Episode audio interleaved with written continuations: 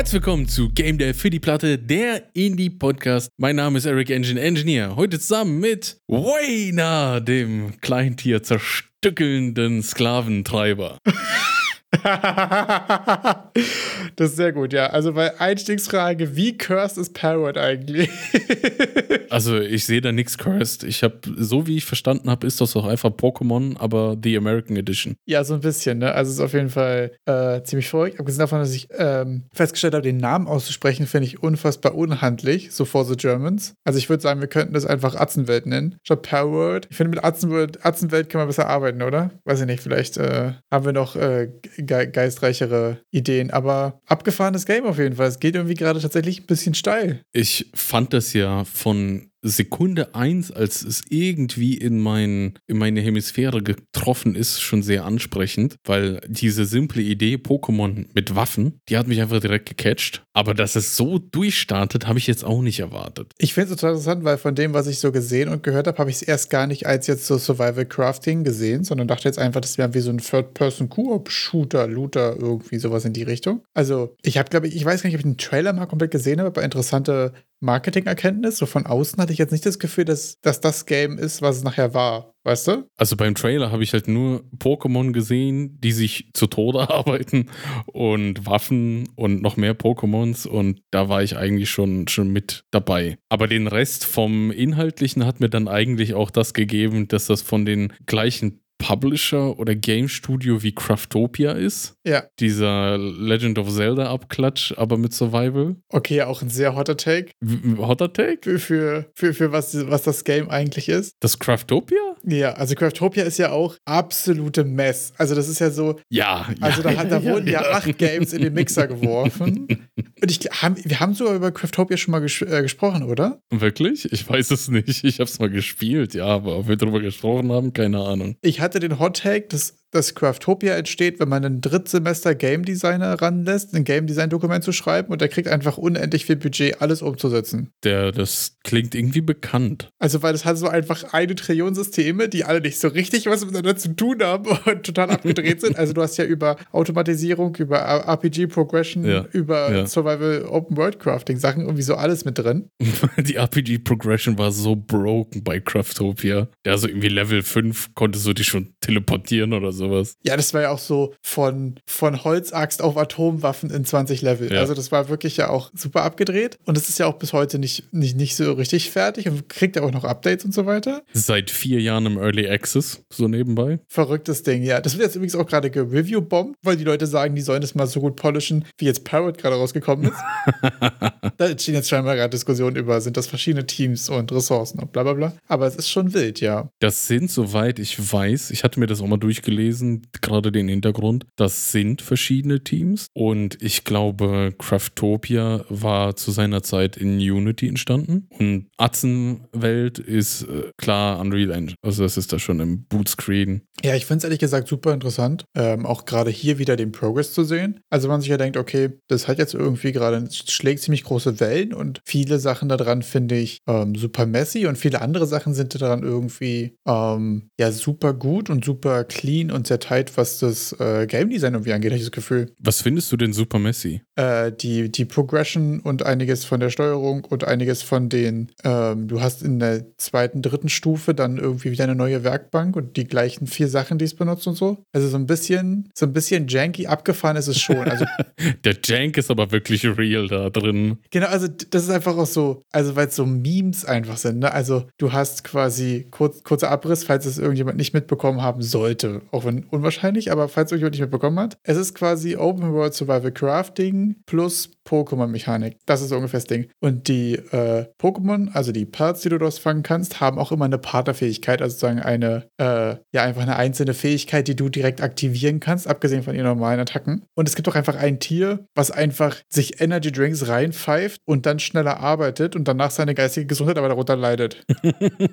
so, das ist einfach das. Während du am Lagerfeuer sitzt und eine Axt craftest mit Stein und Holz. So ganz klassisch. Also, das ist halt irgendwie verrückt. Auf der anderen Seite Seite äh, merke ich, dass es irgendwie äh, so designtechnisch was Interessantes gemacht hat, weil jede der einzelnen Systeme des Spiels, was jetzt das Crafting angeht, das Resource Gathering, aber auch das Fighten und auch die Bossfights und so weiter, sind quasi alles einzelne Systeme und die Parts, also das Pokémon Monster Taming Ding, ist das, was das alles miteinander verbindet. Mhm. Und in jedem dieser Teile kannst du das alles selbst machen. Du kannst mit einem Speer fighten, du kannst auch selber Sachen craften, aber es ist immer schneller, effektiver oder lässt sich automatisieren, wenn du die, die Parts benutzt. Und deswegen werden die so in jedes andere System ziemlich elegant mit reingebracht. Und dadurch ist total der Fokus des Games auch darauf, dass du merkst, okay, der ist gut hierfür, der ist gut dafür, den nehme ich zum Fighten, den nehme ich zum Reiten, den nehme ich, um Wolle herzustellen, mit dem kann ich, der, also aus irgendeinem Grund gibt es Katzen, die, wenn du sie auf die Weide stellst, Pfeile knöken. So, das ist einfach so okay. Perlword-Logik, weißt du? Oder waren es Goldmünzen? Ich weiß nicht, welches von, von beiden, ob es die Katzen waren oder die komischen kleinen Pinguin, Wolf, weiß ich nicht was.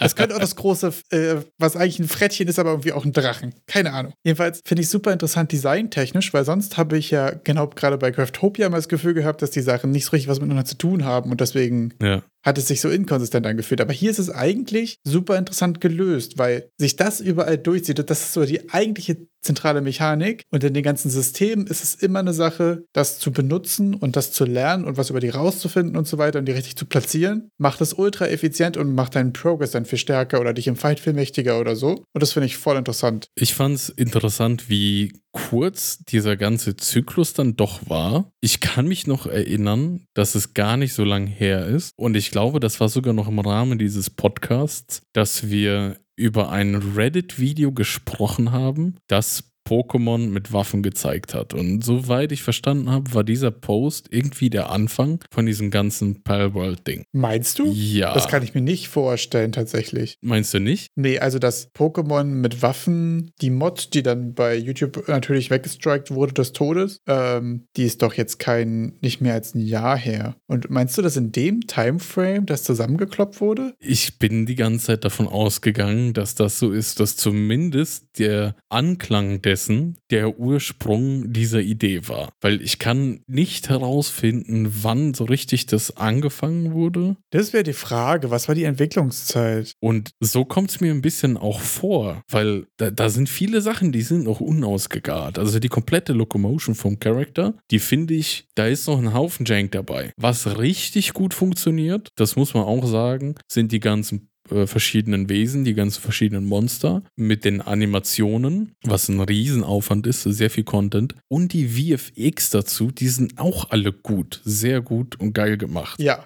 das stimmt. Also das, das muss man lassen. Das flutscht. Absolut, ja. Und da sind, was sind das? 110, 111 ja. Viecher? Und wieso? Und bis jetzt sehen die alle äh, individuell aus und sehr viele Skills und so. Und das funktioniert alles super. Das ist wirklich auch sehr interessant, ne? Genau, da sieht man eben auch, wo quasi Fokus drauf gelegt wurde, ne? Also ja wie du es gesagt hast, gerade die Animationen, die haben alle verschiedene Schlaf-, Arbeit- und Trageanimationen. Ne? Also mhm. hast du einen kleinen Pinguin, der trägt die Sachen irgendwie auf den Kopf und jumpt durch die Gegend und da siehst du, okay, da ist irgendwie viel Energy reingeflossen. Und auf der anderen Seite sind die Sounds auch gerade im Multiplayer super funny. Also wenn Person A vor einer Kiste steht und das macht halt so ein Sparkling-Geräusch, wie es halt Kisten tun, kann Person B das hören, obwohl sie auf der anderen Seite der Map ist.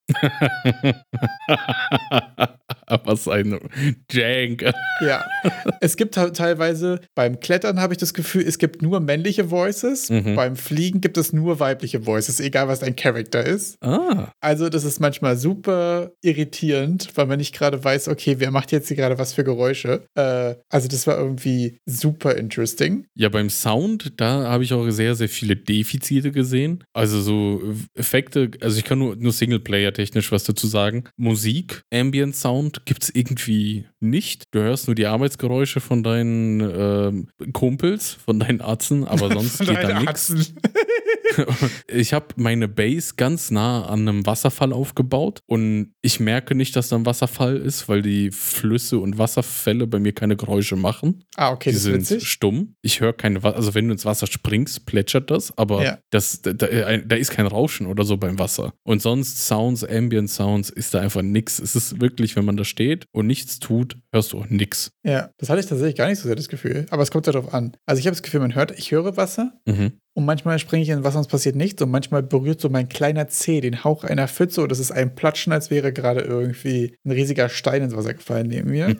äh, manchmal bin ich aber auch im Wasser und dann ist auf einmal völlige Stille, weil ich nichts mehr höre. Aber das ist halt eben total interessant, ne? Also wo war da der Fokus? Wo wurden da Ressourcen reingegeben? Und ich würde, Mhm. würde mich übertrieben interessieren, wie viele Leute haben für wie lange daran gearbeitet. Es ist wirklich super interessant. Dazu muss man sagen, ich am Anfang dachte ich auch, das Game wäre so ein Meme. Mhm. Aber auf der anderen Seite hat es viele Kernmechaniken, die gerade super viel Spaß machen. Gerade so Exploration wird super gerewardet. Da kriegst du, also du findest in jeder Ecke irgendwas. Da gibt es immer irgendwas zu finden, neue Tiere zu entdecken und so. Mhm. Da ist es irgendwie super rewarding und ich glaube, das flasht die Leute auch gerade so sehr. Also es gibt schon eine Menge zu entdecken an Content. Auch wenn der Feinschliff und so jetzt noch nicht so super ist bei manchen Bereichen, aber bei den Bereichen, die wichtig sind, habe ich das Gefühl, ist es da. Also man sieht doch ganz gut ein Gefühl für, was muss da sein. ne? Bei Craftopia zum Beispiel war es ja auch, es hat sich auch super messy angefühlt und ausgesehen alles, aber im Kern funktioniert halt schon auch alles. Also das ist irgendwie, Das stimmt. Finde ich super interessant zu untersuchen. Und äh, wir hatten jetzt im Pre-Talk schon kurz darüber gesprochen. Äh, ich hatte was gelesen. Es ist gerade das Most Concurrent Player Game auf Steam, was nicht Free-to-Play ist, jemals. Das ist verrückt. Das ist richtig crazy, dass das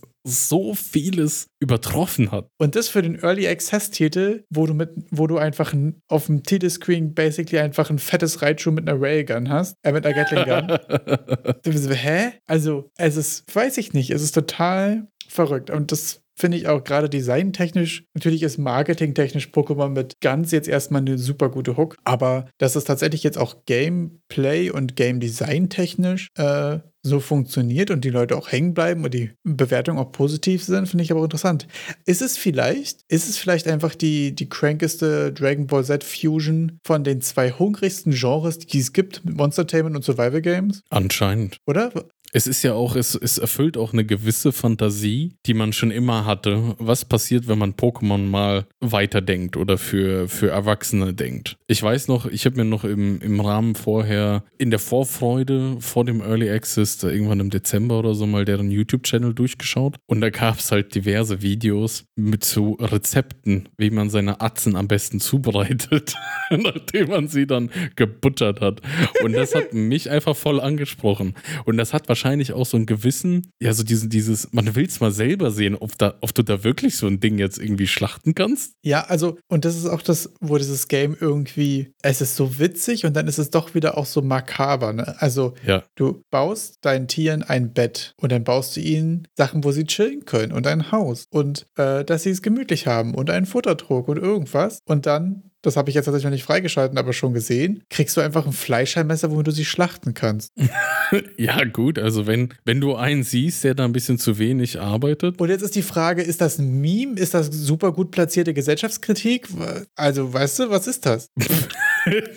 ich, also ja, im, wenn man im nächsten Schritt über Gesellschaftskritik nachdenkt, also in erster Instanz finde ich das einfach, naja, wollte man immer mal machen. Ja. Immer mal ausprobieren. Es hat so dieses, oh, dieses Makabere, dieses, Ja. ja, lass, mal, lass mal irgendwie machen, so mit Waffen auf Pokémon zu ballern. Ich habe dir vorher auch gesagt, ich gehe da, meine letzte Stunde Gameplay hat darin bestanden, dass ich mit der Armbrust auf die Jagd gegangen bin, um, um einzelne da, um, um die Zehner voll zu kriegen. Zehnfach eins zu fangen, damit man dann Bonus-XP kriegt. Und ja, also ich wahrscheinlich ist es sowieso jetzt auch zu spät, äh, noch eine Spoilerwarnung auszusprechen, ist jetzt auch egal. Also alles, über was wir sprechen, wir haben jetzt beide, weiß ich nicht, irgendwie so fünf bis sechs Stunden oder so reingespielt, ist jetzt auch nicht der große Spoiler oder irgendwas, ne? Aber es gibt in diesem Game auch Wilderer.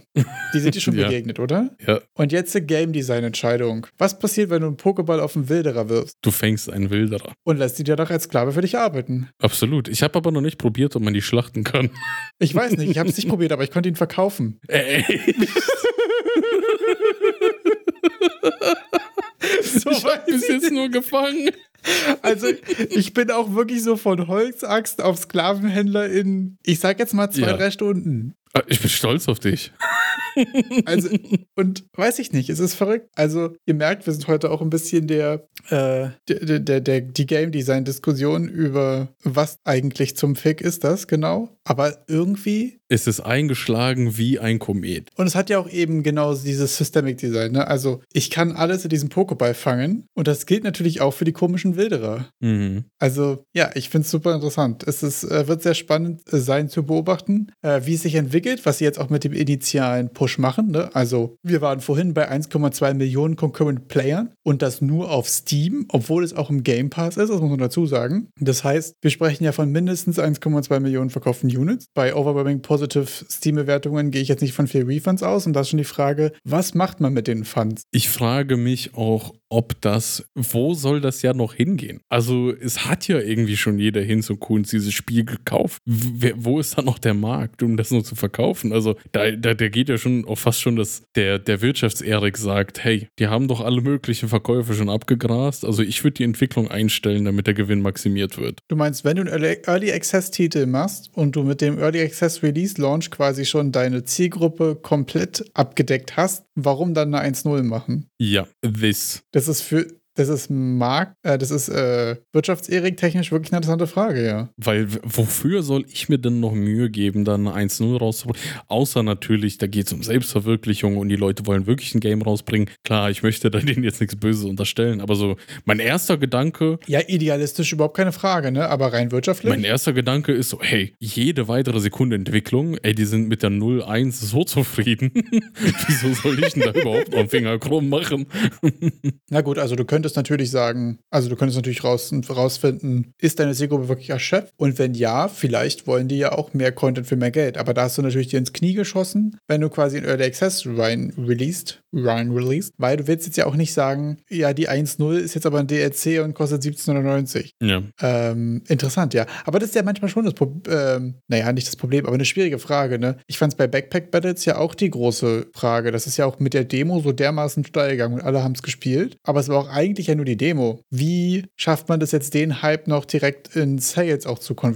Mit dem so großen Mehrwert zu dem, was vorher die Demo war? Oh, das sind große Fragen, ja. Ja, ist das, ich habe das selber nicht gespielt, aber ist es die Demo so umfangreich, dass ich das Hauptgame nicht mehr brauche? Äh, bei Backpack Battles? Ich kann es dir nicht sagen. Das Haupt Hauptgame ist ja noch nicht draußen. Aber hast du Hunger auf mehr bekommen durch die Demo oder äh, hast du die Demo schon zehn Stunden gespielt und sagst, oh ja, jetzt habe ich die Mechanik durch? Ich habe es tatsächlich nicht gespielt. Ähm, ich habe aber sehr viele Leute gesehen, die haben schon hunderte Stunden reingesteckt und wollen noch mehr. Das ist eine gute Frage. Das ist eine super schwierige Frage. Wenn man schon in der Demo zu, zu gut delivert? Also, das ist natürlich die Frage, wie viel von deinem Content hast du in die Demo gepackt? Aber bei mir zum Beispiel, wenn ich Border Smash als Demo raus, raushaue, wird es ja zu einem Zustand sein, wo 100% des Contents, den ich habe, auch schon in der Demo ist. Also, wenn ich das weglasse, habe ich ja gar nichts. Dann ist es ein Menü. weißt du?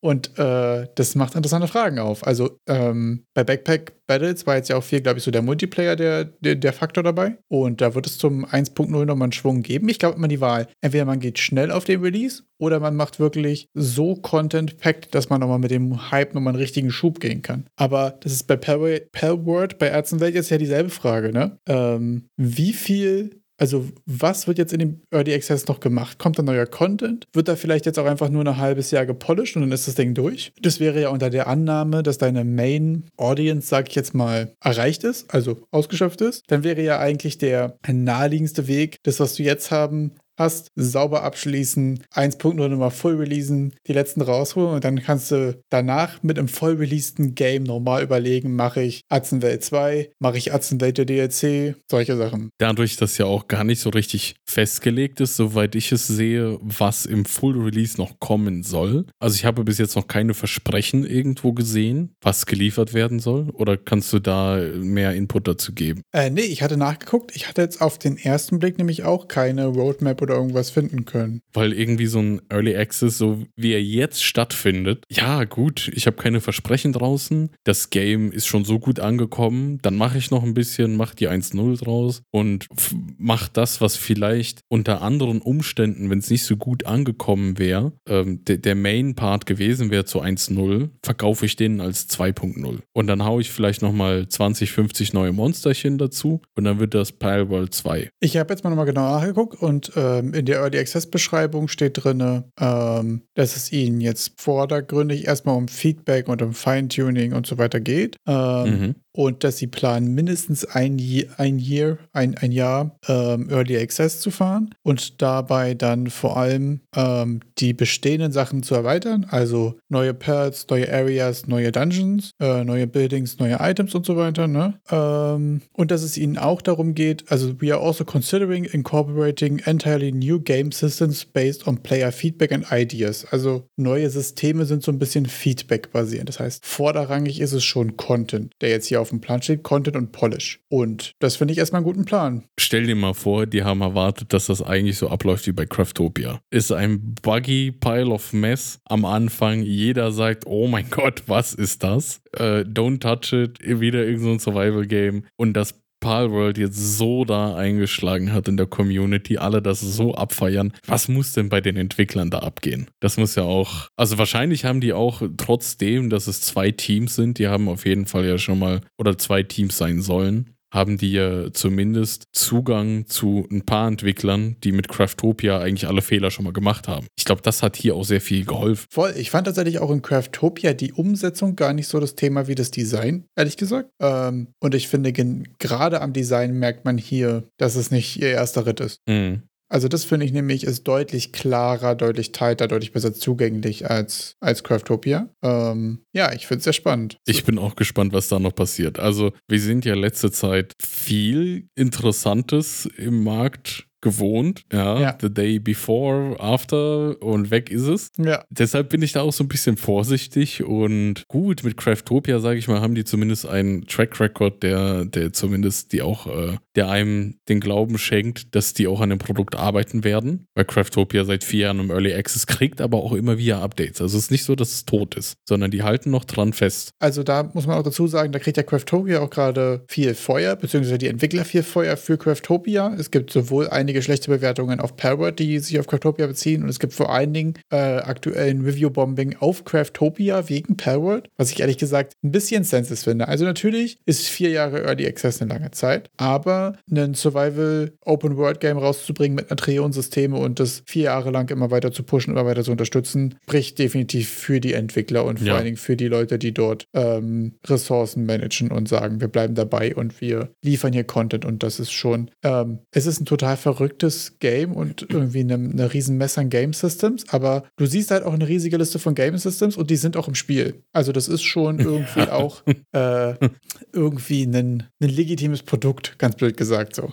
Also das ist jetzt mhm. kein Negativbeispiel. Und gerade, dass sie trotzdem irgendwie das so überambitioniert ist und so tausend Systeme und so weiter da so lange und so konsequent dranbleiben und das wirklich auch delivern, äh, finde ich das total sad, ehrlich gesagt, dass das irgendwie da einen negativen Impact hat. Scheint jetzt auch nicht die Masse zu sein, aber wir wissen ja, wie das ist, wenn du wenige Leute hast, die sehr laut sind. Ähm, die fallen natürlich auch immer erstmal auf. Ich finde es besonders auch schade der Community gegenüber, die Craftopia cool findet. Also ohne irgendeine Kern-Community würde wahrscheinlich auch der Entwickler das nicht weiter unterstützen. Aber da scheint es ja dann auch genug Leute zu geben, die das Spiel gut finden und auch deshalb da immer wieder Updates kommen. Und denen gegenüber ist das ja auch ein bisschen irgendwie komisch. Da kommt jetzt ein Haufen von Leuten an, die gar keinen Bock auf das Craftopia haben und nur gerne gerne hätten, dass es irgendwie so cool ist, in Anführungsstrichen, wie Palworld und Review-Bomben das Ganze. Finde ich irgendwie komische Situation. Damit erhöhst du ja auch nicht die Chance, dass weiter an Craftopia gearbeitet wird. Aber ja. Das ist natürlich wieder eine, eine Frage, das äh, kann man in dem Fall, glaube ich, nicht erwarten, von Bilan zu wissen. Es wäre echt schön, wenn man es den Leuten beigebracht bekommt und so weiter, aber ähm, der 0815 Gamer, sage ich jetzt mal, macht sich über so auch eine, keine Platte und sollte er irgendwie auch nicht. Aber wenn er jetzt dann irgendwie sich so einem Review-bombenden Mob anschließt, dann ist es halt auch einfach Quatsch und sollte das bitte lassen. So ist äh, wild. Aber ich finde auch vor allen Dingen nach ähm, letztem Jahr mit äh, Gollum und Day Before und wie hieß dieses Vampire Shooting Game von Arcane, was so in die Hose gegangen ist? Redfall? Redfall, genau. Boah, zum ersten Mal, zum ersten Mal in meinem Leben Boah, ist dir ist wirklich eingefallen und ich wusste, es ist doch nie geschehen, Leute. Krank. Wenn das schon mal passiert ist, kommt in den Discord und schreibt, welche Folge. Aber ich gehe davon aus, Folge 87 ist das zum ersten Mal geschehen. Ich mache ein gut, Sternchen in den Kalender. um die Leute in Discord zu kriegen mit Widersprecht uns gern, komm vorbei. richtig reingebaitet. Ähm, finde ich tatsächlich ganz schön, mal wieder äh, eine positive Überraschung auch zu erleben. ja, Das äh, finde ich sehr schön und sehr, ähm, sehr nice zu sehen und sehr interessant zu äh, sich anzuschauen. Nicht immer nur, woran hat es gelegen, wenn es in den Arsch gegangen ist, sondern woran hat es auch gelegen, wenn es ein Erfolg war. Das ist sehr interessant. aber wenn wir schon über einen Arsch gehen reden, da kommen ja schon wieder ein paar Studioschließungen auf uns zu. Oder vielleicht wird über manche Studioschließungen gemunkelt. Ja, es ist leider super sad. Es gab durch einen GameStar-Artikel ähm, zur potenziellen Schließung von Piranha Bytes. Also ähm, Piranha Bytes ist ja bekannt wegen folgenden Spielen. Gothic, Elex. Also zumindest Gothic ist ja mal sowas von der deutsche Game-Export Ja, also gewesen, auch immer, ne? Gothic und Elex sind schon auch ähm, ja, Marken, die man einfach kennt. Und Piranha Bytes einfach von, eine von den, eins von den OG deutschen Game Studios. Ähm, und der GameStar-Artikel äh, bezieht sich so auf, steht ko offenbar kurz vor der Schließung. Hier sehen wir auch schon äh, noch einen kleinen, äh, einen kleinen Hauch von hypothetisch. Ist es wohl so, hy hy hy ist das ein Wort, hypothetisch? Ja, doch Po- ein potenziell? Adjektiv. Ja, okay. Ähm, Hypothetisch, hypothetischer, am hypothetischsten. ja, je öfter man Nicht zu sagt, verwechseln mit der Hypotenuse. Wow. Aber auch hy hypothetisch als von diesen Wörtern, je öfter man sagt, dümmer kommt man sich vor. Aber eigentlich sollte man ja Jedenfalls schlau klingen. potenziell, potenziell kurz vor der Schließung. Genau, es ist wohl, ähm, also Eigentümer ist ja Embracer. Ähm, die hatten wir auch in der Liste von den äh, Game Dev Layoffs äh, gefunden. Ich glaube, in diesem oder im letzten Jahr hat die ja auch groß abgebaut, wenn ich mich richtig erinnere. Äh, und die sind wohl auf der Suche nach einem neuen Eigentümer. Ähm, jetzt ist natürlich immer die Frage, ne? Findet sich da jemand, der das macht? Guckt man da, ob es da vielleicht andere Alternativen gibt. Ist auf jeden Fall mit Embracer Group schwieriges Thema. Äh, wird spannend zu beobachten. Wäre super sad, muss man einfach sagen. Ja, das mit den Layoffs hört ja die letzte Zeit nicht auf. Also ein bisschen branchenfremd, aber nicht ganz ungame-technisch, weil ja Twitch hatte ja auch einen riesen Layoff. Das stimmt, das habe ich auch nur am Rande mitbekommen, aber es war auch wirklich äh, bei Twitch auch ein großer Teil der eigentlichen Workforce, oder? Ich glaube, es waren 500 Leute, aber quasi 30 Prozent. Ja, und das ist ja insane viel. Also Twitch hat ja schon länger immer das Problem, ne, dass die Schwierigkeiten haben, profitabel zu sein, weil sie einerseits große Kosten haben, weil einfach Video über das Internet zu streamen sind große Mengen Daten und große Mengen von Daten kosten super viel Geld. Auch wenn du eh schon der die Amazon gehörst, aber trotzdem Mhm. sind es ja noch Services, die Sachen kosten. Äh, und die haben ja auch ein anderes großes Problem, dass rein was so Werbeeinnahmen angeht bei Twitch, man einfach nicht so viel rausbekommt, weil die Werbung auf Twitch nicht personalisiert ist. Und dementsprechend sind die Werbeflächen quasi, die du verkaufst, deutlich weniger wert. Ja, und die großen Summen gehen ja eher an Twitch vorbei. Mit den Placements und sowas, die dann eher eben vom Streamer mit dem Werbekunden direkt abgeschlossen werden. Das ist auch noch ein Faktor, aber ich glaube, den halte ich persönlich gerade gar nicht für so groß. Aber wäre eine spannende Frage. Das sind doch gerade die Sachen, die für die Streamer interessanter sind als dieses ganze Twitch-Geraffel. Also klar bringt denen die Bekanntheit und die Subs bringen denen auch vieles, aber die laut meinen Erkenntnissen sind die ganzen Placements, wirklich das One-on-One-Geschäft, was du mit möglichen Werbepartnern machst, viel interessanter als alles, was da über Twitch passiert. Hm, weiß ich gar nicht. Bin jetzt nicht so aktiv unterwegs bei so vielen so großen Streamern tatsächlich. Ähm, ist aber auf jeden Fall auch ein großer Faktor natürlich, ja. Ähm, ist spannend auf jeden Fall. Ähm, wird interessant, ne? Ich finde es immer, immer abgefahren zu hören, wenn es so einfach Firmen gibt, die man kennt, die super große Plattformen bereitstellen und die dann mal sagen, dass sie nicht profitabel sind. Das ist verrückt, ne? Das finde ich immer verrückt, die Erkenntnis. Also, das ist immer so, wenn man sagt, okay, so Twitch und Spotify und irgendwas, so Sachen, die so die man jeden Tag benutzt, die jetzt bekannt sind. Man, man denkt, die müssten noch Millionen pro Sekunde scheffeln. Und dann ist immer so, ja, wir sind nicht profitabel.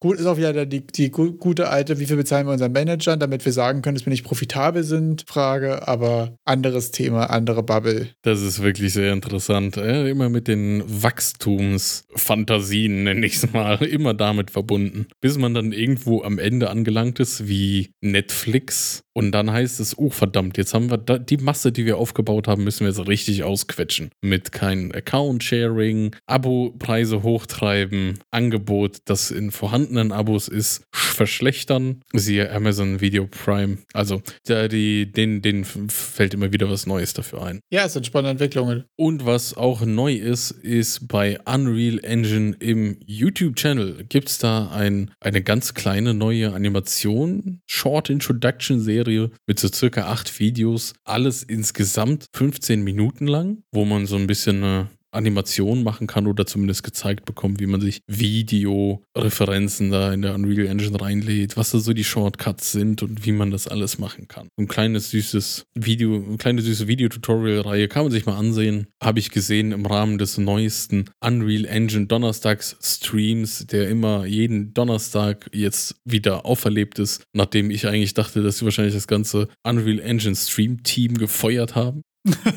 ja, das stimmt. Da ist immer die Frage, so ist der noch da? Aber er ist noch da. Das ist aber mittlerweile immer so bei den großen Firmen und Plattformen und so, dass man sich so denkt, okay, aber ihr habt die Content gemacht oder der und der, ne? Und dann so, warte mal, ist der noch da? Gibt's den noch? Ey, nachdem die Matthew Bordstein gefeuert haben, ich nehme da gar nichts mehr für sicher, nachdem Matthew ja. gefeuert wurde. Äh, dieses Creating Dirt, eine Indie-Perspective Insider Unreal, jo, kann man sich mal ansehen, weil ich kenne das Game nicht und sonst fand ich dann aber eher den Animationsteil interessanter mit. Interesting, ja. Wenn wir jetzt sowieso schon bei cool neuen Stuff von Engines sind, wir haben auch mal wieder noch ähm, Free Stuff von, äh, von Unity diese Woche diesmal äh, 2D Pixel Art Farm Game Asset Pack für das äh, Stadio Valley Prototype eures Vertrauens. Was ist denn, was ist denn da der Code? Ähm, wenn du auf der Publisher-Sale-Seite bist, ist er direkt vorne und der ist Elf Games. E-L-V Games, alles groß geschrieben. Das ist immer die, die Blindheit. Das ist in dem Publisher-Sale, wenn du draufklickst, bei dem Artikel quasi ist so ein Dreizeiler und immer alles, das, was alles in Caps Lock geschrieben ist, ist immer der Code. Den kannst du dir einfach mit rüber kopieren und dann kannst du dein Gift getten. Gib mir mein Gift. Ich will Free Stuff horten. Wahrscheinlich die Engine nicht mehr installiert auf deinem Rechner, aber horten. Horten, horten. Deutlich dickeres und geileres Announcement dieser Woche und zwar Mana Jam 3 ist im März. Jam 3! In zwei Monaten, 21 Stunden und 6 Minuten, jetzt könnt ihr genau zurückrechnen, wann diese Aufnahme stattgefunden hat, gibt es den Mana Soup Game Jam Nummer 3. Es ist über ein Wochenende, am Freitag, glaube ich, 19 Uhr wird das Thema veröffentlicht. Es ist äh, super chillig. Es gibt eine ziemlich coole Community. Falls irgendjemand Mana Soup Network noch nicht kennen sollte, könnt ihr gerne auf den Link klicken. Mega cooler Discord, super chillige Leute, äh, sehr großes Netzwerk, super supportive für alle Level und genau so ist der Jam auch angesetzt. Ähm, ihr müsst nicht super krass sein. Ihr könnt gerne super krass sein. Ähm, es sind quasi alle willkommen. Und es gibt auch danach noch einen Stream und es gibt auch, glaube ich, dabei Streams und Content dazu und so weiter. Ähm, ziemlich coole Aktion. Ähm, das Ganze haben wir am 22. März 19 Uhr bis zum 24. März 19 Uhr. Und ähm, das Thema soll ja dann im Stream vom Andy und Bobo bekannt gegeben, oder? Yes. Habe ich das verstanden. Und dann wird das auch auf der Age-Page landen. Die Age-Page werden wir euch natürlich auf. Exakt. Sonst sind die Regeln ganz klassisch für Game Jams. Ähm, Assets, sowohl free als auch gekaufte, können verwendet werden, aber sollen auf der Seite gematcht werden. Projekte sollen natürlich nicht vorher schon gemacht werden, sondern wirklich erst zu Beginn der Jam-Time. Ist das ein kleiner Hint, dass das Logo so ein bisschen, bisschen Zombie, bisschen spooky aussieht? Oder Oha. wurde das einfach vom Halloween irgendwie übernommen? Also es sieht doch, warst du schon auf der Age-Page drauf? Ich bin tatsächlich gerade drauf. Meinst du? Ganz äh, oben das Manasoup Game, Manasoup Network Game Jam 3 Logo. Das sieht so ein bisschen mit der Hand hinten dran so Left 4 Dead mäßig aus. Meinst du, halt es wird so nur mit Death allen is not the end Thema oder sowas? Weiß ich nicht. Irgendwas? Ist, oder? ist es ein Hint? Es sieht halt so spooky aus. Ja, das stimmt. Wir werden es rausfinden. Hast du vor, daran teilzunehmen? Yes, ich habe Ambitionen teilzunehmen. Chapeau. Wahrscheinlich Chapeau. hauptsächlich, weil es noch so weit weg ist. Aber ähm, ich finde es auch mal wieder so klassischer Freitag bis Sonntag. Ähm, ich muss mal gucken, tatsächlich, wie Workload bis dahin ist. Das wird so ein bisschen meine Frage sein. Äh, oder ob sich da vielleicht auch noch mal äh, irgendwie ein Urlaub auf Montag einrichten lässt oder sowas. Das wird so ein bisschen die Question sein, ob es sonst in die Rotation reinpasst. Aber ich habe tatsächlich ziemlich Bock, muss ich sagen. Wie ist es bei dir? Ich meine, irgendwann müssen wir das Monster Taming Incremental Game ja mal prototypen. Vielleicht wäre das die Chance, wenn wir es irgendwie in das Thema gepresst bekommen. Oh, schwierig. Ich weiß es nicht. Ich, ich, es ist das, bei mir ist wirklich das Problem, dass es so weit weg. Also wir haben ja auch schon in der Community ein paar, die auch äh, sich um Nachwuchs kümmern. Und ich bin da gerade in so einer Phase, oh, ich kann dir nicht sagen, was in zwei Wochen ist, weil da so viel passiert, so viele neue Fähigkeiten. Ja, es, meinst, es könnte super chillig sein, es könnte aber auch die übelste Höllenphase sein, ja. Also, ich weiß halt nicht, ne? Man, man denkt so, so ein Kind, das, das ist, ist ja schon aufsichtsbedürftig, wenn es einfach nur vor sich hin liegt, aber sobald es dann anfängt, mobil zu werden, dann wird dir erst klar, was alles in deiner Wohnung nicht so kindergeeignet ist. Ja. Und da kannst du dann auch nicht einfach sagen, hier, lass den Papa mal hier ein bisschen Game Jam machen. Dazu habe ich eine, eine kurze Off-Topic-Story. Ich habe mal jemandem beim Umzug geholfen und ja. da habe ich im Flur gefragt, ob dieser Spiegel mit soll oder meinte ja. Und dann habe ich versucht, diesen Spiegel mitzunehmen und habe ihn einfach, ich dachte mir, naja, komm, guckst du mal, ob der vielleicht irgendwo da an, einem, an einer Schraube hängt oder so. Ich habe versucht, den irgendwie mhm. anzuheben und irgendwas und der hat sich wirklich keinen Millimeter bewegt. und es hatte sich nach einigen Forschen herausgestellt, dass dieser Spiegel komplett einmal von oben bis unten mit Heißkleber an der Wand befestigt wurde. Wirklich so komplett. Und da wurde auch Bezug drauf genommen. Ich wurde beauftragt, das den Kindern sicher zu machen. das hat den Rütteltüff mit Bravour also, bestanden. Also das ja. hätte auch den, den Abrissbirnen-TÜV bestanden, tatsächlich, das Ding. Also. Ja, habt ihr den jetzt abgekriegt oder nicht? Nein, ich hab's nicht. Ich hab, ich hab gefragt, warum und dann habe ich die Erklärung bekommen und habe ich gesagt, wie wichtig ist dir dieser Spiegel? Ja, wenn der komplett geklebt ist, dann kriegst du den wahrscheinlich auch nur noch ein Stück runter. Der wird da noch sein. Also der wird da auch für immer noch sein. Ich glaube, der ist jetzt einfach Teil des Hauses, Teil der Crew. Also das Ding ist durch. ja, mega funny. Es gab äh, vor kurzem noch andere äh, Announcements. Hattest du äh, das Announcement von Google Gemini mitbekommen? Nein, bitte erläutern Sie. Also der TLDA ist eigentlich so, Google ist gerade so, ich sage jetzt mal so 60, 70 Prozent auf dem Weg, ChatGPT quasi einzuholen, was jetzt für so ein großes Announcement natürlich nicht so super krass ist, was für die technische Leistung, dafür, dass sie Anfang letzten Jahres, also Anfang 2023 noch ultra behind waren, ist es tatsächlich rein engineering-technisch eigentlich eine ziemliche Leistung und ziemlich beeindruckend, wie weit sie gekommen sind. Aber. Aber. Aber marketingtechnisch war es mal wieder eine Shitshow vom Feinsten. Ey, es war wirklich. Oh, nice. Es gibt einen Trailer, ich werde euch den im Nachhinein nochmal raussuchen, ich habe jetzt gerade nicht zur Hand, wo ähm, Google hat, äh, man hat was gezeichnet und der hat dir in Echtzeit gesagt, du malst einen Hasen und dann hast du es blau gemalt und du malst einen blauen Hasen und irgendwie sowas. Also als würdest du in mhm. Echtzeit Sachen erkennen und dann hat es irgendwie andere Sachen gemacht und Interaktion und es war quasi so mindblow. Alles, was du von, von der AI und vor allen Dingen in Echtzeit Echtzeit und vor allen Dingen auch mit, du sprichst es nur rein oder du zeichnest irgendwas und er schneidet sofort und antwortet dir und von einem Tool ins nächste und von Text auf gezeichnetes auf Sprache. Alles mit einmal. Plot-Twist. Also ein richtiger feuchter AI-Traum. Genau. Und Plot-Twist, natürlich war das dermaßen gestaged. Und nichts davon funktioniert in dieser Geschwindigkeit und hintereinander überhaupt. Und das Beste daran ist auch noch, also Marketing ist ja immer ein bisschen, also ne, man sagt ja so ein bisschen, Marketing ist immer ein bisschen mehr als tatsächlich da ist. So ein bisschen übertreiben, mhm. tut man ja immer. Aber das ist ja so weit davon weg. Und ähm, dann gibt es da irgendwie drei Tiers, äh, wie du das kaufen kannst. Also quasi drei Bezahlmodelle. Und ich glaube, es war Plus, Ultra und Enterprise. Okay? Mhm. Und sie haben danach so erklärt, dass das, was wir hier gesehen haben, ist Enterprise. Das heißt, es gibt noch Plus, das ist quasi so, ja, so GPT Plus Level ungefähr, ne? Mhm. Und dann gibt es so wie Ultra, was irgendwie noch ein bisschen crankeres Modell ist und ein bisschen bigger, better, irgendwas, ne? Und das, was wir in dem Video gesehen haben, soll aber Enterprise ge gewesen sein. Aber für Enterprise gibt es auch noch gar kein Release-Date.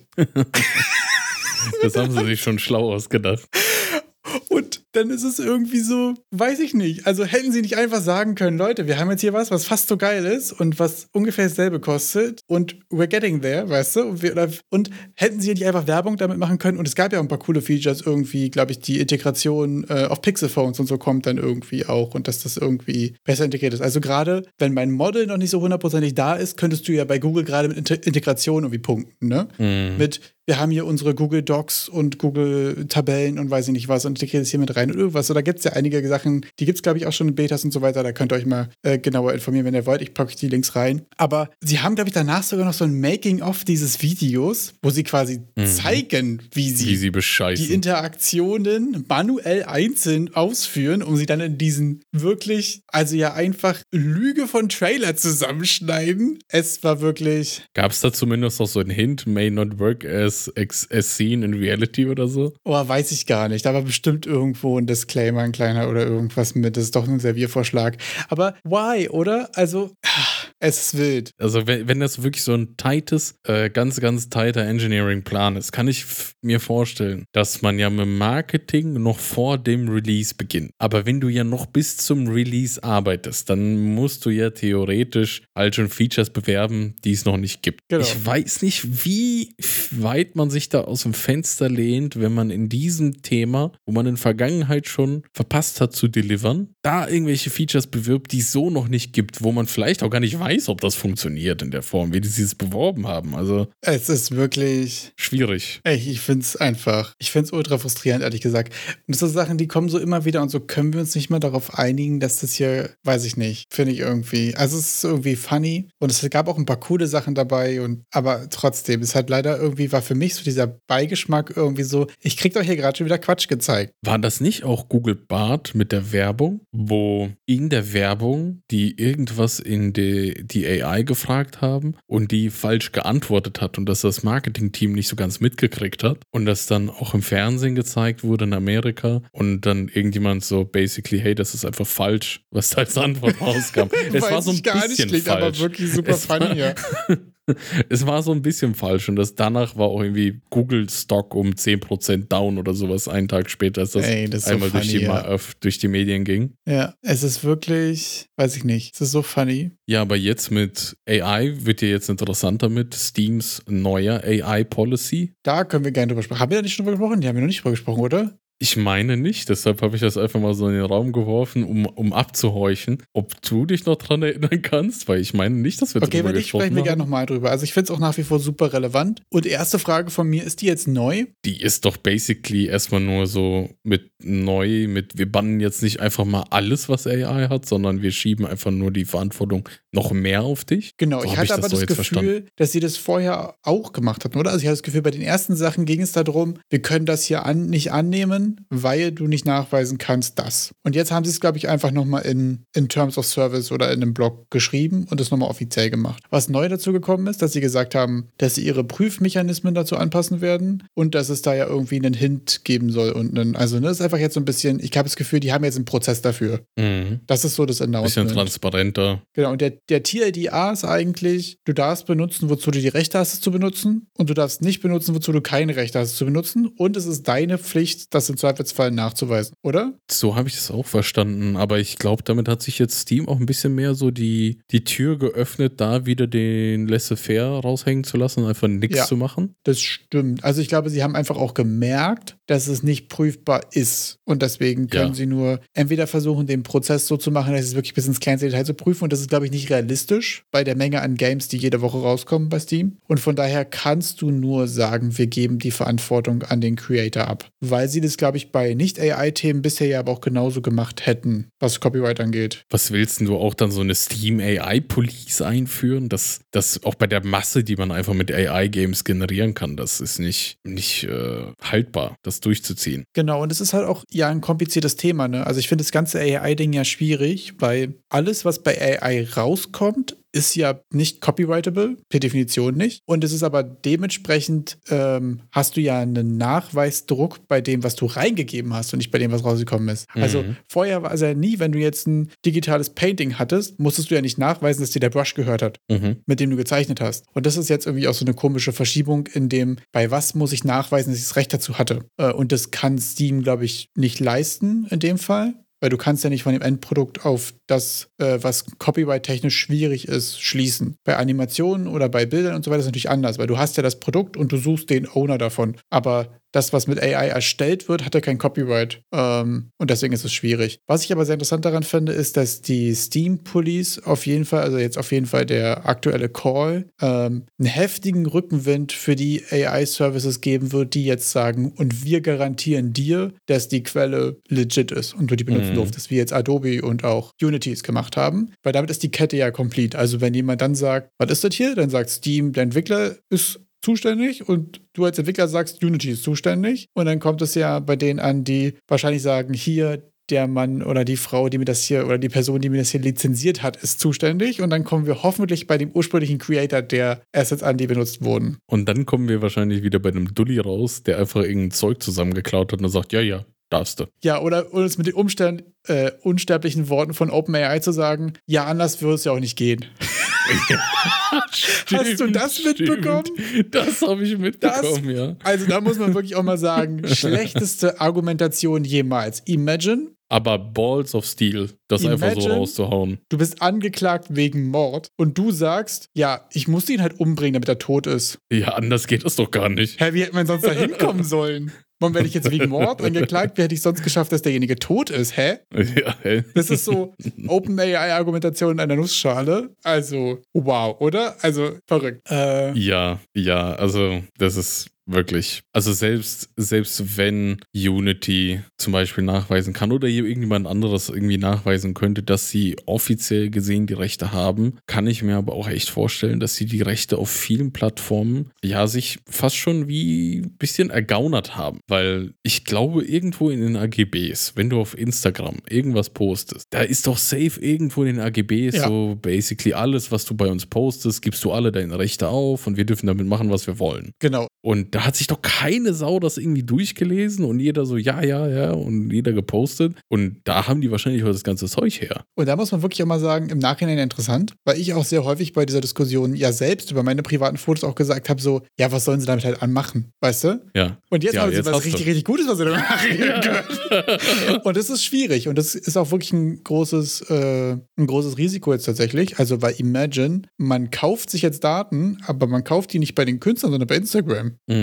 Also ich meine, Mark wird sich freuen, aber. Und ich sag mal, rein rechtlich ist Instagram wahrscheinlich ganz legit unterwegs, weil du deine Seele eh irgendwann mal vor zehn Jahren da verkauft hast. Absolut. Super schwierig. Andere Frage, größere Frage in Bezug auf Steam. Meinst du, es wird jetzt eine riesige Flut? Und das haben wir auf jeden Fall in dem Kustukowski-Beitrag äh, vorletzte Folge schon mal angesprochen, aber ich würde es gerne nochmal aufnehmen in dem Kontext. Meinst du, Steam wird jetzt überflutet mit AI-generated Content Games? Ja. Meinst du, das wird einen Impact haben auf das Ecosystem im Sinne von, wie schwer wird es als Spieler, gute Spiele zu finden und wie schwer wird es als Entwickler, Visibility zu bekommen? Die Sache ist ja bei den, ich sag mal, AI fueled Games, dass solange das Spiel schlecht ist, ist es ja egal. Ist einfach schlecht, es bleibt schlecht. Gute Games, die mit AI gemacht werden, bleiben auch gute Games. Also erstmal so von, von der Ansicht her, es gibt auch genug Games, die einfach schlecht sind, in denen es keine AI verwendet wurde. Also, also keine AI für die für, für Content und für die äh, fürs Coding, sondern äh, wenn dann nur für Gegner. Ja, also wir wollen hier AI differenziert betrachten. Aber ja, ich glaube, wenn du die anderen Sachen machen musst, wie zum Beispiel Marketing, dann dauert das Ganze ja auch ein bisschen, um irgendwie ein Game auf die Beine zu stellen und das Ganze auf Steam zu bewerben, wie Sokowski sagte, ja, mindestens sechs Monate noch ein Nextfest mitnehmen und alles. Allein das bläht ja die Zeitspanne so sehr auf, dass du ja nicht irgendwie zehn AI-Games in der Zeit da rausscheißen kannst, die irgendwie gesehen werden von den ganzen möglichen Käufern. Und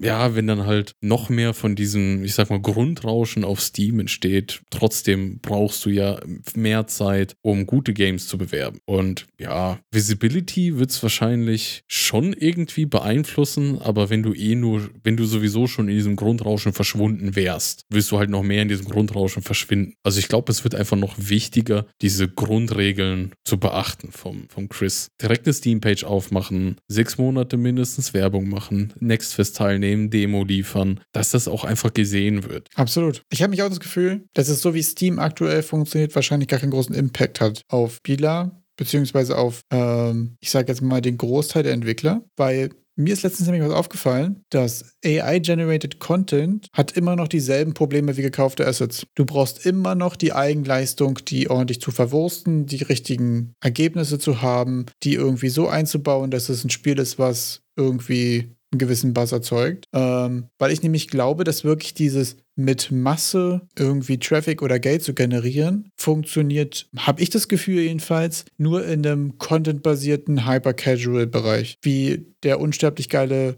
GDC-Talk mit äh, Quantity over Quality, äh, wo sie da tausende von, von ähm, Slot-Machine-Games rausgeballert haben. Scheiße, ja. Ich glaube, in dem Space ja, aber ich glaube, im PC-Gaming-Markt macht es tatsächlich nicht den großen Unterschied, habe ich das Gefühl. Also, weil was ist der Unterschied? Aber selbst in dem Space hatten die doch gesagt, dass das sich am Ende des Tages eigentlich nicht so sehr gelohnt. Also es hat schon Gewinn abgeworfen, aber. Es hat schon auch was gemacht. Und vor allen Dingen hat es aber auch, also gerade im Mobility äh, im Mobile Space ist ja Visibility und äh, Discoverability ja nochmal größere und schwierigere Themen, gerade so im Free-to-Play-Space, äh, wo du ja nicht acht Games anguckst und dir eins kaufst, sondern du lädst acht runter und spielst nur eins davon. Da ist es nochmal schwieriger und da war es ja auf jeden Fall auch ein relativ großes Thema und da hat es ja dann auch Folgen, Folgen gehabt für die Stores und so, weil es ja da einfach sehr einfach war. Äh, aber ich habe das Gefühl, jetzt gerade so was Paid Games angeht, die jetzt nicht Free-to-Play halt Hyper-Casual-Masse sind, Mhm. wo ist da der große Unterschied zu einem City-Asset-Pack? Ich finde, der ist auch nicht mehr groß. Und Steam hat ja auch eine Initialhürde mit den 100 Dollar pro Ja. Steam-Page, die das halt verhindert in dieser Form. Absolut. Und das meine ich jetzt überhaupt nicht abwertend gegenüber Synthi-Assets, sondern im, im, im besten Sinne. Also gut ausgewählte Synthi-Assets können genauso in ein geiles Game passen und genauso jemandem, der sonst jetzt die Art-Skills quasi nicht hat, dazu bringen, ein Game rausbringen zu können in einer geilen Quali. Äh, genauso wie auch AI soon TM die, die Fähigkeit dazu haben wird. Und ich finde es eigentlich, ähm, es wird interessant. Ich sehe das tatsächlich gerade gar nicht so kritisch. Vielleicht unterschätze ich es aber auch massiv. Und Steam wird jetzt übertrieben mit AI-Kram überspült, die alle trotzdem ihre 10 bis 50 Reviews snitchen und uns damit völlig zerstören und unsere Ambitionen. Wir werden es sehen. Es ist spannend. Naja, also ich würde ich es nicht von der Bettkante stoßen, da einfach mit auf den Zug aufzuspringen. Ich finde tatsächlich es zu nutzen ja auch total legit. Also ich bin da auch ja, ähm, gerade was jetzt äh, so Coding Assistant Kram angeht, ganz weit vorne mit dabei. Also bin ich ja auch absoluter Daddy Driver. Ja, wo ich gerade eher den Oldschool-Way gegangen bin, ist bei meinem Idle Game Project. Oha. Nachdem ich ja letzte Woche im, im, im Loch der kleinen, Oh kleineren stimmt, Kompilate. Versunken bin, hatten wir das, hatten wir eigentlich, habe ich das Meme eigentlich geschickt, das ich dir auch geschickt habe, mit den, wie viel unnötig Zeit ich da verschwendet habe? Äh, du hast es, glaube ich, vergessen auf Discord zu posten. Äh, wenn ihr es Oh. sehen wollt, wenn Eric es jetzt nachgeholt hat, kommt gerne auf den Discord. Habe ich noch nach dem Podcast-Aufnahme, ich weiß, ich habe auf jeden Fall jetzt auf 4.2 durchkompiliert und ich bin jetzt wieder zurück bei, äh, an, äh, bei Godot 3.5, da habe ich jetzt weitergemacht und habe Du bist mir wieder gedacht, zurückgegangen. Ey, ja, ich hatte das ja jetzt irgendwie, ich habe das jetzt What? in allen Versionen. Ich habe das Okay, überall den habe ich nicht mitbekommen. durchgemacht. Den hast du nicht mitbekommen, den habe ich auch, den erzähle ich dir jetzt auch. Und ähm, ja, ich habe mir gedacht, ich schaue mal, dass ich eine, eine neue Idle-Mechanik in der Form von, von sowas wie, wenn du klickst, sollen dann irgendwas wie so Karten durchgeführt werden oder ausgeführt werden. Und zwar ist bei vielen Idle-Games ist integraler Bestandteil ab irgendeinem gewissen Moment deinen kompletten Progress, den du gemacht hast in einem Run, zu, zu verschenken, alles, alles platt zu machen und dann mit irgendeinem Meta, mit einer Meta-Ressource in den nächsten Run reinzugehen. Ah ja, Und da habe okay. ich gedacht, hey, das ist doch so, das hat doch sowas, sowas Roguelike-mäßiges. Roguelike mit Meta-Progression. Ah ja, und funny. jetzt, da habe ich mir gedacht, ja gut, dann machst du doch, lass mal doch irgendwie gucken, ob du da irgendwie so Roguelike-Elemente, Deckbilder-Elemente in dieses Idle-Game reinkriegst. Dass ich jetzt versuche, sowas in eine Richtung wie, dass du kleine, kleine Kacheln oder kleine Elemente bekommst, bei denen du dein, dein Klick, so die Funktion des Klicks zusammenbaust und mit jedem Klick das dann so durchgeführt wird, dass du dann sowas wie, wie fünf, fünf Plätze hast und dann irgendwie so Elemente kombinieren kannst, wie äh, mach jetzt 10 Klick-Power. Wenn das Element vorher die Klick-Power erhöht, dann muss das hier das verfünffachen oder so. Halt irgendwelche so broken Kombinationen zu machen. Ach, quasi wie so ein, wie so ein verbundener Synthesizer quasi, wo du einen Knopf drückst und Genau, es läuft durch genau. verschiedene Und dann läuft das so durch. Und dass du dann diese Elemente bei jedem Run wie, wie so Booster-Packs bei Karten kaufen Mhm. kannst und dann ein bisschen die Randomness hast, ob du irgendwie richtige broken Kombinationen dabei hast oder nicht. So, dass du dann ja so ein bisschen mehr machen musst. Interesting. Und dann, dass der Auto klickt, dann das da so durchfeuert und dann hast du deine Upgrades, um deine Clickrate zu erhöhen, dass du dann irgendwie so ein, so ein, so ein vielleicht so ein Cooldown hast, um da so ein bisschen die Upgrades reinzukriegen, damit man mal so ein bisschen weiter weg ist von den ganz klassischen Clicker-Games. Dass da so noch ein bisschen der, der Suchtfaktor dabei Finde ich ist. eine sehr witzige Idee, dass du dir deinen deinen Button quasi selbst zusammenbaust. Ja, genau, man baut sich seinen Button zu selbst zusammen. Das ist ein guter, guter Take. Also das Build ist ein Your guter Name auch dafür. definitiv Marketing Build Your Gold. Button, ja. Ja, mega funny. Und da war ich jetzt dabei, so ein bisschen Drag and Drop zusammen zu basteln, dass ich mir dann die ersten, ersten Booster da reinhämmer und mal gucke, wie ich diese Kombinationen da irgendwie äh, so, so eine, ich weiß gar nicht, wie ich das machen soll, mit einer Pipeline oder, also da muss ich mir noch überlegen, wie ich das am besten da irgendwie umsetze, auch codetechnisch. Weil eigentlich hatte ich eingangs vor, so ein Grid zu machen und dann, dass du in diesem Grid quasi ganz frei irgendwie so, so einen Graphen bauen kannst mit verschiedenen Endpunkten und das so richtig kompliziert. Aber ich dachte dann, komm, mach erstmal fünf Dinge hintereinander, die ausgeführt werden. Also bevor da schon der, der Overscope beginnt. Ja, sehr witzig. Aber du könntest ja quasi einfach einen, ähm, einen abstrakten Button bauen, der einfach einen Input und einen Output hat. Und dann kannst du dir vers verschiedene Strategies bauen, mit wie du das da drinnen verarbeitest. Also du kriegst ja wahrscheinlich einen Wert X rein und Wert Y raus. Und Sie. dann wäre das ein richtig guter Take für ein Strategy Pattern aus dem Bauch. Ja. Ja, das, Aber das da, da kommen wir noch hin. Ich bin noch ein bisschen eher vom UI getrieben gewesen, Ja. so Drag-and-Drop-Buttons zu machen, weil das irgendwie komplizierter ist als. Ich habe noch nie so viel UI-Arbeit gemacht irgendwie. Oh, ich finde aber auch gerade so Sachen in so Grids reinslotten oder so, ne? Ich weiß, ich habe in Unreal Ja. ganz am Anfang mal versucht, so ein Resident Evil 4 Inventarsystem zu bauen. Und boah, super viel Work. ne? Also da erstmal dann zu, zu tracken, wo genau und ob genug Space dafür ist und dann Sachen zu drehen und so weiter. Also da finde ich auch so UI bei mir sowieso auch immer scary. Ich auch sehr abgefahren. Und deshalb bin ich direkt dran gegangen und die größte Angst zu stellen und mich jetzt erstmal mit diesem Drag-and-Drop-Kram zu beschäftigen, um auch ein bisschen mehr die, die Finger, die Hände schmutzig zu machen in Godot, um da so ein bisschen in die, in diese Szenen- und Node-Welt einzutauchen, weil das ist alles nicht so. Ja, es, man muss sich halt mal dran gewöhnen. Machst du das weiter mit dem Visual Scripting oder bist du jetzt bei GD Script Nein, geblieben? nein, nein, ich bin bei GD Script. Also ich Okay. habe das Visual Scripting da zum Glück direkt entkernt, weil das ja eh gedroppt wurde und dann, also ich werde dann, ich, ich, ich setze nicht auf irgendwie schon tote Pferde, sage ich mal.